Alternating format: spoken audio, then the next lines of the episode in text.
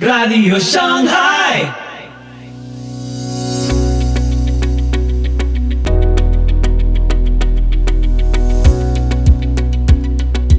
Muy buenos días, muy buenas tardes, muy buenas noches y muy bienvenidos a Radio Shanghai.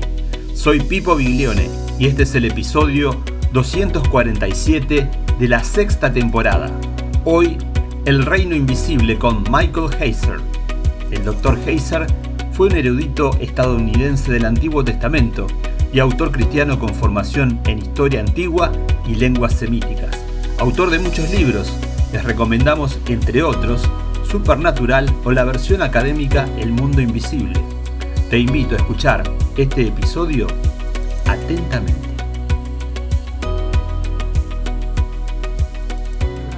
Tú tienes, eh, yo, yo me acerco bueno, esto va a sonar muy, muy extraño, pero me acerco a la historia bíblica de la manera en la que lo hace la Biblia. en oposición a, ya sabes, la tradición de la iglesia. Si le preguntas al cristiano promedio, ¿por qué el mundo es un desastre? ¿Cómo salió todo mal? ¿Qué hay con el mal cósmico? Y la respuesta que obtendrás es, ah, pues es cosa de la caída. Es la caída, idiota, que no has leído tu Biblia. bueno, sí, sí, que es la caída, pero si le haces la misma pregunta a un israelita que tenía una Biblia, y un judío del periodo del segundo templo, del periodo intertestamental, esa no es la respuesta que obtendrías. La respuesta es, bueno, en realidad hay tres razones por las que el mundo se volvió loco y por qué tenemos toda esta depravación, porque tenemos entidades sobrenaturales que son hostiles a su creador. Eh, en realidad hay tres razones. La primera es la caída. Pensemos en lo que hace la caída, ¿no? La caída nos da un problema de muerte. Eh, no hay más Edén. Los humanos han perdido la inmortalidad. Están alejados de su Padre, de su Creador. A partir de este momento, todo muere. Todo tiene el mismo destino. Y ya sabes, todo terminará en el regazo del rebelde original. Eh, eh, de nuevo, la serpiente, la figura de Satanás, todo va a morir. Y así, en cierto sentido, ahora Él es el amo y dueño de todo. Él es, como el Nuevo Testamento lo llamará más tarde, el Dios de este mundo. ¿Pero por qué? No es porque sea más grande y mejor que el Dios verdadero, es porque todo muere. Él lo posee. Pero luego tienes otra rebelión, tienes a los hijos de Dios de Génesis 6 y nos han enseñado desde el siglo IV después de Cristo que no está sucediendo nada sobrenatural aquí. Así que ignoremos eso a pesar de que todos los antiguos lo tomaron de la misma manera. Es decir, los hijos de Dios son seres divinos. Ellos bajaron.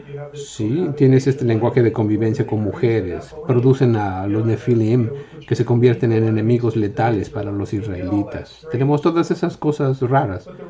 Pero el impacto real en el pensamiento judío de esto es que lo que sucede aquí eh, conduce a la proliferación y aceleración de la muerte y destrucción a través de la depravación. Podemos hablar de eso más tarde, pero por eso hay tanta preocupación. Luego hay una tercera rebelión, lo que pasa en Babel. Bueno, yo era un estudiante de doctorado antes de ver este versículo, lo crean o no, y lo había leído decenas de veces, pero nunca lo vi.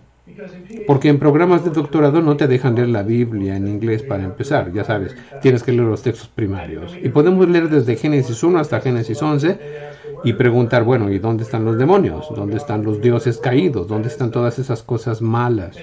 Y no lo vas a ver. Si vas a Deuteronomio 32, lo verás.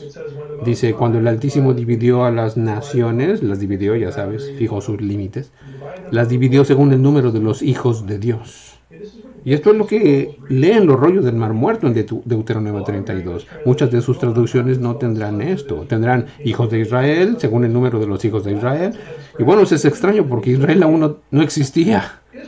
Israel va a nacer después de Babel en respuesta a que Dios juzga a la humanidad.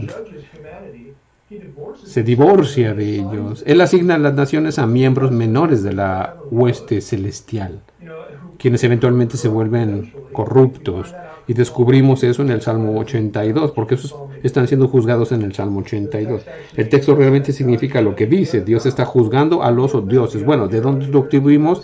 Los hijos de Dios fueron los designados, asignaron. Deuteronomio 4 usa ese lenguaje, Deuteronomio 29 usa ese lenguaje de ellos. Se asignan a las naciones, las naciones los asignan a ellos. Este es un castigo. Dios todavía quiere que sean gobernadas con justicia porque son imágenes. Todavía está interesado en ellas porque hace un pacto con Israel, con Abraham, para crear a Israel juntos después de Babel. Y en ese pacto él promete que las naciones serán bendecidas a través de ella, ¿sabes? La descendencia de Abraham. Y entonces él todavía está, él quiere que sea gobernado con justicia, pero estas entidades siempre siembran el caos. Las personas que escuchan la transmisión se han preguntado alguna vez por qué cuando lees Génesis 1 al 11, todos saben quién es el Dios verdadero y se relacionan con él y él se relaciona con ellos y luego sucede Babel y ahora tenemos a Abraham y si miramos la genealogía de Abraham y luego tenemos a Tarella, los hermanos de Abraham más tarde al final del libro de Josué, eh, son idólatras. ¿Cómo sucedió eso? ¿De dónde vino la idolatría? Simplemente aparece, no, proviene, no proviene de ese evento. Eh, eh, este es el origen de donde obtenemos estos otros dioses y cómo todo se vuelve loco. Entonces, si esta es su cosmovisión sobrenatural, explica muchos pasajes en la Biblia acerca de que Israel es el dominio de Yahweh em, y todo lo demás está bajo el dominio de algo más que odia a Yahweh que odia a su pueblo. En Israel contra las naciones, es Israel contra las naciones, es Jehová. El resto de la historia está enmarcada por estos tres incidentes. La depravación humana, la maldad humana, la idolatría, todo, todo está enmarcado en Génesis del 1 al 11. Ahora, si esta es tu cosmovisión, ¿qué te espera del Mesías? ¿Qué se espera del Mesías? ¿Esperarás que el Mesías haga más que solo corregir la caída?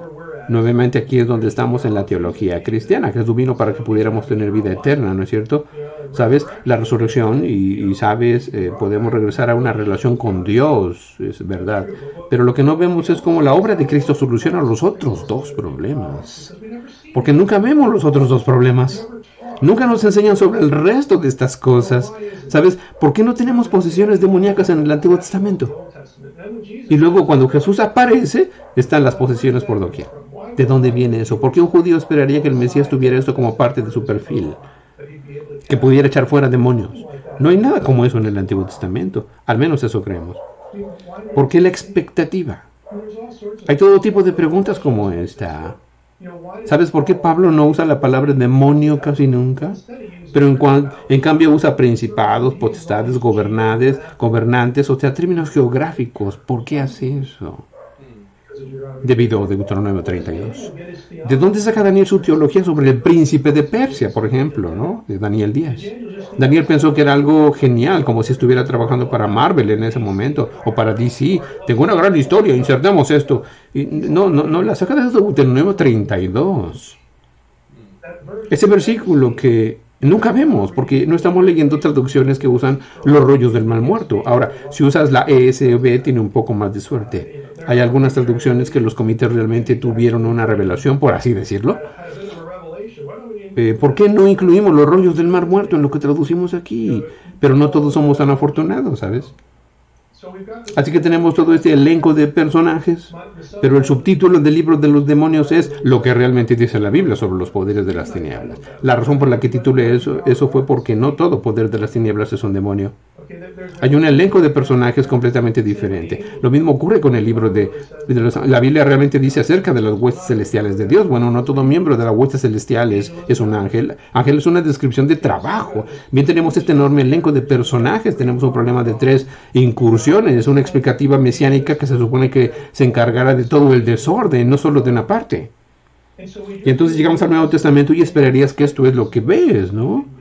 y lo ves.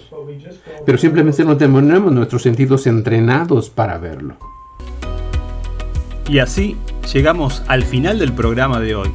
Recordá que podés seguirnos en Facebook e Instagram, déjanos tus comentarios y si te gusta, compartilo.